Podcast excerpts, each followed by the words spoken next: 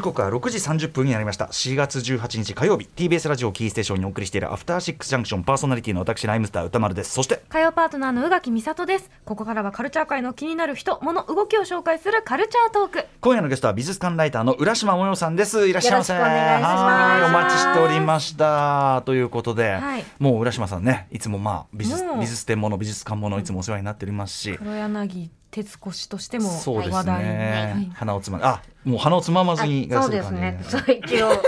はい。そういうのが専門じゃない。で改めて浦島さんご紹介しておきましょう。はい、浦島もよさんは国内外のさまざまな美術館やギャラリーを訪ね歩いているフリーライター主な著書に企画展だけじゃもったいない日本の美術館巡り東京の小さな美術館巡りなど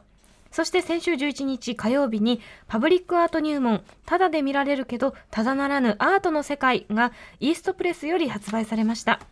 他にもウェブや雑誌講演やカルチャーセンターでの美術講座講師など美術の楽しさを伝える活動を精力的に行っていらっしゃいますはいということでですねあの、まあ、天ベスト10ね、1月にお世話になりましてあの時に押していただいたその東京都現代美術館のクリスチャン・ディオール展がやっぱ相変わらず大人気で、ねチケットその取れた取れたよかったいいもうなちょっと恨み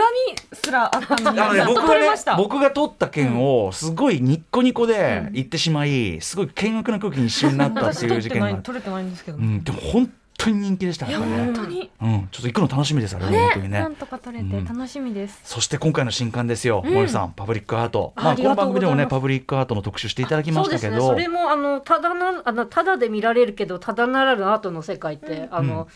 あアトロクのサブタイトルからいただいてるうんんで、うんあそうですかねあの半分ぐらいそうかそうかそうかもアトはロクやこれアトロクではそう、うんうんアトロクまさでに実アト質ロクアトロクういん、やーでもねこれすごいおあの面白かったし、まずパまずパブリックアートっていうくくりで、あの一冊っていうのは僕の知る限りあんまりないないですねよ本ね。当になくって、うんなんであのパクれなくって困ったっていう パクリなくてごめん調べるしかなか前例ったはいだしそのいざ読み始めてみると、やっぱり自分たちがいつも通って例えばそのポンギリズとか、まあ雲、まさに雲の話題してたんですこの間通った時にその奥さんが、うんそれこれなんで雲なのっていう、うんまさにその話をしたばっかりなんで、あはいとかいつも通るあ確かミッドタウンにあそこあるなとか、うんうんうんあの東京都美術館のあの丸いのあるなあれな、うんみたいななんかああの今ま表で参道のそ壁画とかうとか、見てなかったあれがアートだと思ってなかったですそうなんかスルーしちゃってたことが、改めてだから今まで自分がだからコミットする人がすごい多い話なんですよ実は。そうですね絶対みんなひどこかで必ず目にはしてるものなので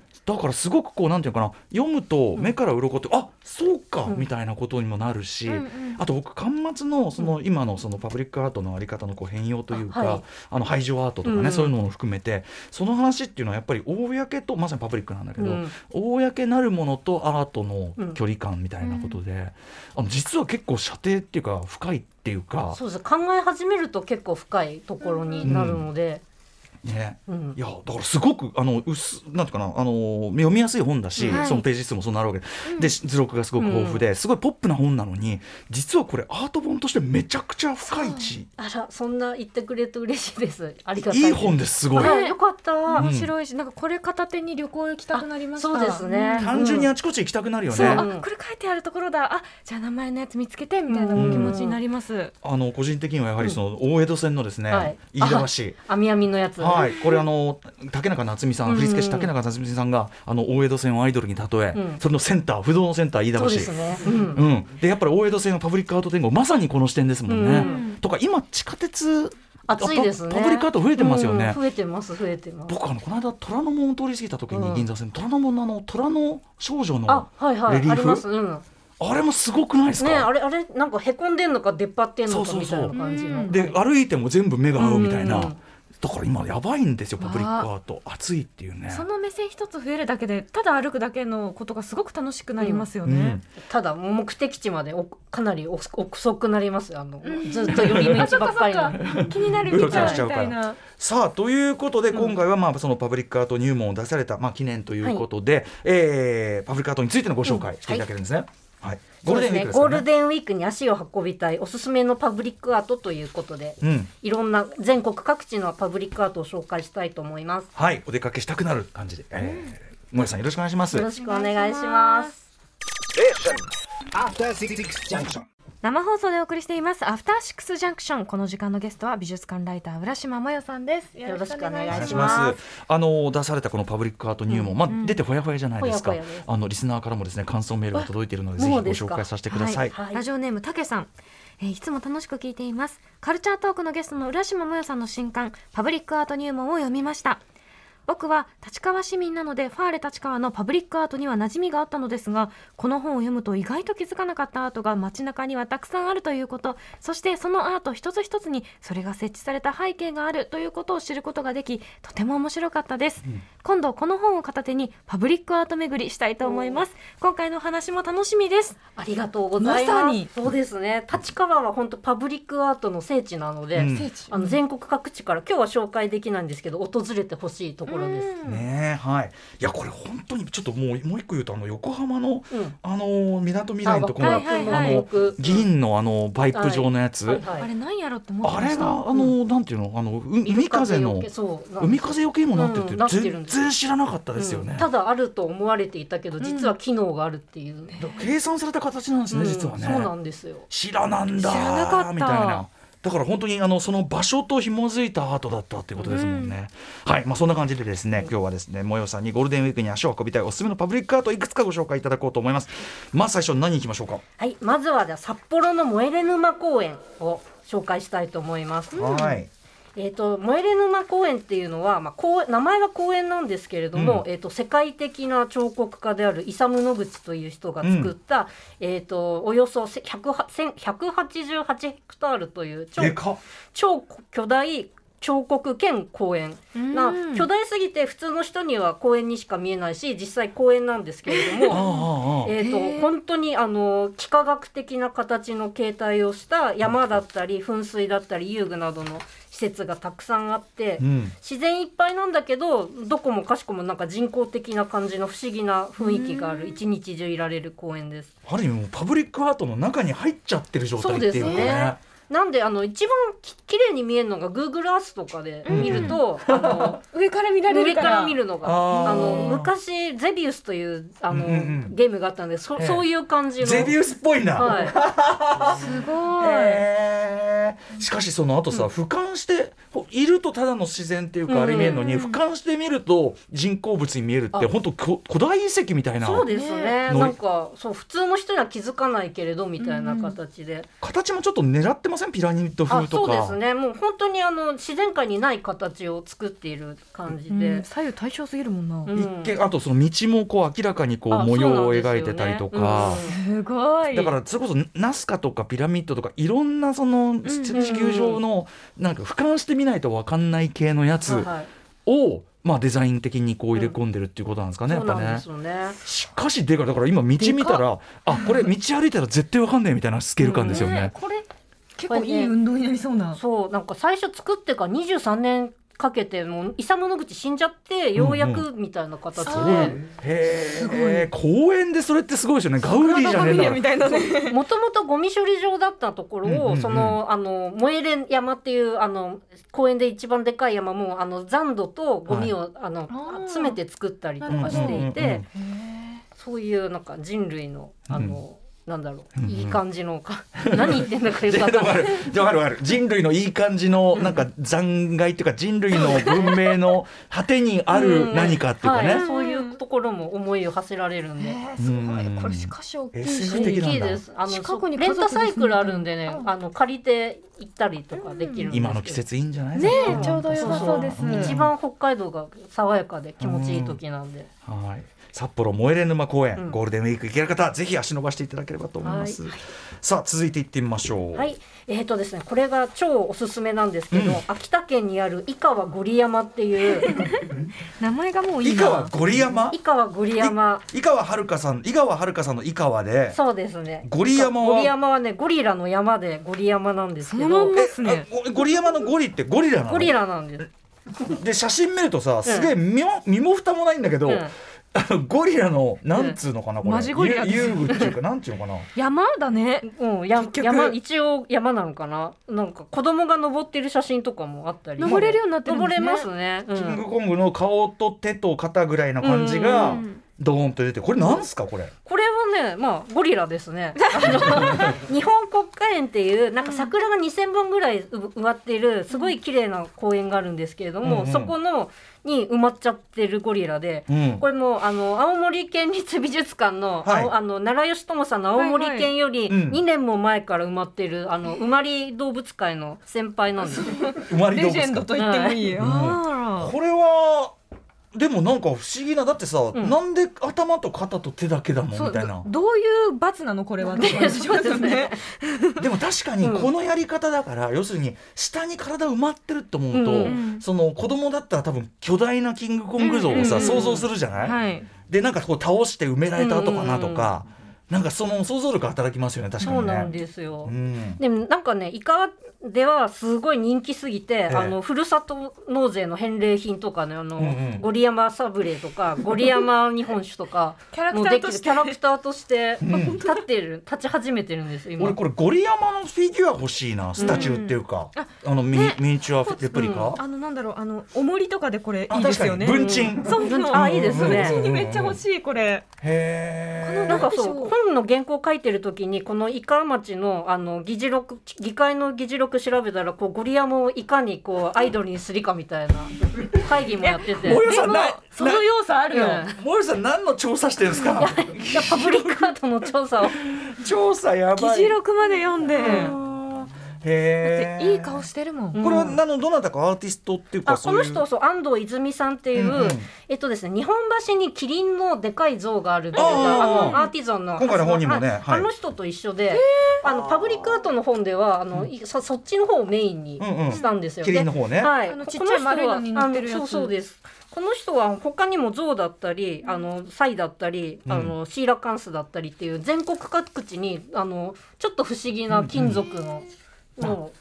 う動物の像をやってて、うんうんそこでちょっとゴリ山を発見して、うんうん会いたいなと愛思っおしいなこて。のどうしいゴリ山。へー登りたいですもんね。そうなんです。キリンの像もなかなか東京駅から近いんで、あのアーティゾンの美術館の帰りには絶対でもなんだろう同じ人が作ったとは思思ええな。ないいちょっとねそううん。テイストねおしゃれなキリンさんうんと、そうなんですよ。ゆるいゴリラみたいな、結構うんが、そへうーはいということで、はいあのえっ、と今回のねパブリックアートいうもの中にもゴリ山の写真もね、うん載ってますからね、はいということで安藤泉さんの作品、続いてのパブリックアートいきましょうか、はい、えっ、とですね、ちょっとあの外れパブリックアートかって言われるとちょっと微妙なんですけど、大阪の舞島にあるゴミ処理場、舞島ゴミ処理場を紹介したいと思います。ああこれかはいこれはなんかオーストリアの、えー画家で彫刻家建築家であるフンデルト・バッサーという人が、うんあのいたんですいるんですいたんですけれども、その人が、あの舞島にあるゴミ処理場をあのデザインしましてこれなんて言えばいいのめっちゃポップなっていうか、ねえなんかちょっとあと夢みたいな夢なそういうこうなんていうのアトラクションランドっていうか、うんうんうんその夢のパ本当にテーマパークみたいな、ねえあのフンデルト・バッサーさんは自然界には直線は存在しないという理念があるのだでからちょっと落書きっぽいそんうなんだです何もかもがくねくねしているあんです。一見線に見えるんだけどくねくねしてんだ、うんこうフリーハンド感がありますよ うんうんね。うんうあんやんえでこれそうここはね年に何回かはあの見見学ツアーもやっているので中もそういう調子なのかはい、そう中もねメルヘンチックでめちゃめちゃ可愛いんですよそれいいんだけどなんでこういうふうにしようと思ったんですかね、大阪はこの大阪ねこの時なんかオリンピックを呼びたかったらしくて、うんうんなんかそうそういう運動の一環であ の作ったっぽいんですよおしゃれだよおしゃれだよっていうあーでも今となってはその文脈がまあ万博もありますけども、うんうん文脈が失われた今となってはうんもうこのそう可愛らしいアートのみがうん生き残ったすというかごいなんかでもこれは行ってみたくなりますね。うん大阪のやっぱさあの太陽の塔といい、はいなんていうの文脈がなくなった後に残うんるうんうん奇怪なものみたいな、そうねそうそう大阪っぽいですね。ねそうですねうこういんうそうわパブリックアートってそう文脈が気に離されちゃうから、はいなんか駅前にあってもつまんなく感じちゃうってことがあるので、うんうんうんうん結構文脈を知っとくとその文脈を紹介した本だったりもするんですけど、いはいおおみなんかやっぱり見え方が変わってくるっていうのがあるなっていうのは、うんはい確かかに感じます。六本木ヒルズのね雲との話からはじ入りますけど、うんやっぱ誰もが知ってあれがそれこそなんで雲なのかっていうところを知るとなかなか熱いっていうか、んあそんなっていう、うんうんうわ熱っそうかみたいな、うんうん頑張ろうみたいな頑張ろう日本うん好きになっちゃいますそようねそうそうそうそう。えーということでじゃあ舞島ゴミ処理場ね、えーでございます。ちょっと行ったことなかった踏な。んでこれるとバッサー、あそうで TBS の玄関にも一応踏んでるとバスさんの21世紀カウントダウン時計っていデうータ放置されてちょっと待って僕それ知らないんですよごめんなさいね本当にえ踏んでるとバットバッサーさんの作品が TBS に回ってあるんですけどなんか雑草がそうなんかビオトープのうんにね、なんかそう池っぽいところにあるんですあよのね。裏の道なんですよねあのウルトラマンが睨みそうですそうウルトラマン2体が超睨み引かせてそうでするね。あれそうで匂うぞみたいな感じで。あのおおめえら来んなって言ってんのかなみたいな、そういう睨み引かしてる裏道があって、んでもこうれん誰もまさにパブリック誰もうがん行ける道ですもんね行け。そうですね、見見れれます見ることえがバできるッサーさんちょっとこれなんかこんななんてなんていうかなほってかれててうんねどかわいそうどうしたんですかこれね、ちょっとなん誰でか誰かが買っ頼んで買ったんでしょだってこれそうですねそう21世紀前に買ってカウントダウンをしてたんですけど、うんうんでもう21 21世紀世紀になっちゃったんでもう23年も経っちゃったんであの普通に普通に時を刻んでいるそうなんです時を刻ん刻んでるの一応か時な計。もでもどうだろう時計もバッテリーが切れた切れないみた いな感じが、えー TBS よね、だだってちゃんとなんかこうやればこう見る場所になりそうなものですけど。まあいろいろねこうこうやっぱビッグハット周りはね古いっちゃ古いからね、まあそういうものがそねウルトラマンも結構ね、そうなねんかた年季入てますだしちょっと放置は踏んでる飛ばす踏んでるとバッサーさんちょっとね、うん失20礼年だから間止まったままの時計っていあ止まってうんだのがあるあやっぱそうなんだだあーから私21世紀に入って止まったんだしかも TBS さんですよこザの俺さあ TBS が報道してんだ TBS がおいおいおいおい。あじゃあ自覚はされてるんでてすかよさ報道認知してる報道機関としてさ時計止まったままって本当良くないよマジでね、うーんちちょっと待ってあ帰のり道道なかなかちょっとこう個性強いから。夜い。暗いしねちょっとうねんでもちょっと帰り道見ようかな匂いするらしいね はいその辺もなんとかしてくださいさあそしてえーもえさんもう一個いきましょうかおすすめの香行けります方いきましょうよかっはたあじゃあ横浜にある、えー犬を歩けばという、んえっ、と藪内聡さんという千とくんでおなじみの人がいる、うん作ったはい犬の作品です。いはいこれも生まれ動物系なんですけど、生まれ系なんかあのパブリックアートは結構ね埋まった動物がえ多ーいのか少ないのか、あのやっぱりグラグラしなくていいってのもあるでしょうけどねなんか犬がいいあの犬が歩いてる勢いまそう余ってちょっと壁に埋まってしまったというね集団の犬の、出てきているのもいる。うんうんなんかでも連続写真みたいな感じっていうかなが像になってるそう犬ながんです可よ。愛いこれはどういうものなんですかこう何のためにこ作られれたといはうなんか横浜ビジネスパークっていう、うんあのビジネス系のあの天皇町という駅にあるあのなんだろうビジ,、ビジネスえご3個ぐらいビルがある普通の,、はいはいあのオフィスビルなんですけど、みたいな。そこにね、えっと、おユーモアをテーマに、あうんの、川北秀哉さんって、ああー、すごい、今動画を。ワンちゃんがみな散歩してる動画があって、すごいちゃんと行きたい。そうあのワンちゃんがねすごいねえってなって る不思議げな表情してでました犬がね。そうあ、すごいでも結構しっかりそのそうな何の匹もい固ますめね。て、ねうん、そこぐる17匹いるんですけぐるっとど輪になって、えすごい。へえ意図はよくわからない。でもなんかそのユーモアってとこなんですねそうです、じゃあちユょっーとねモアをテーマにいろんな作品をポコポコいてさっきの安藤泉さんあのゴリ山の作者の人も「サイの彫刻を」あらあここにこの横浜ビジネスパークに置いているので、うんうんじゃあなんかこう動物見に行こうと思ったら結構いろんなあパそブうリでッすクいろんな動物物いますねあと虎の作品だっこたれりさ虎もすごくないですか、うん結虎タイ構ガー、うん、あの見る場所によって顔があってやつですよはいはいね。結構怖えな、うんへえー、ちょっとこれ行きたくなりますね横。浜ねビジネスパークは本当に土日は誰もいないんで、うんおすすめですあのみんな働いてる人確ばかっにかりねなんで、んそうだよねなるほど働く場所だから毎週月曜から木曜朝8時30分からお送りしている「パンサー向井のフラット」毎日を彩るパートナーの皆さんはこちら月曜パートナーの滝沢カレンです火曜パートナーのココリコ田中直樹です水曜パートナーの三田寛子ですそして木曜日は横澤夏子ですヤーレンズのデイ純之介です奈良原まさきです横澤夏子ちゃんとヤーレンズが各週で登場今日も一日頑張ろうのきっかけは「パンサー向井のフラットで」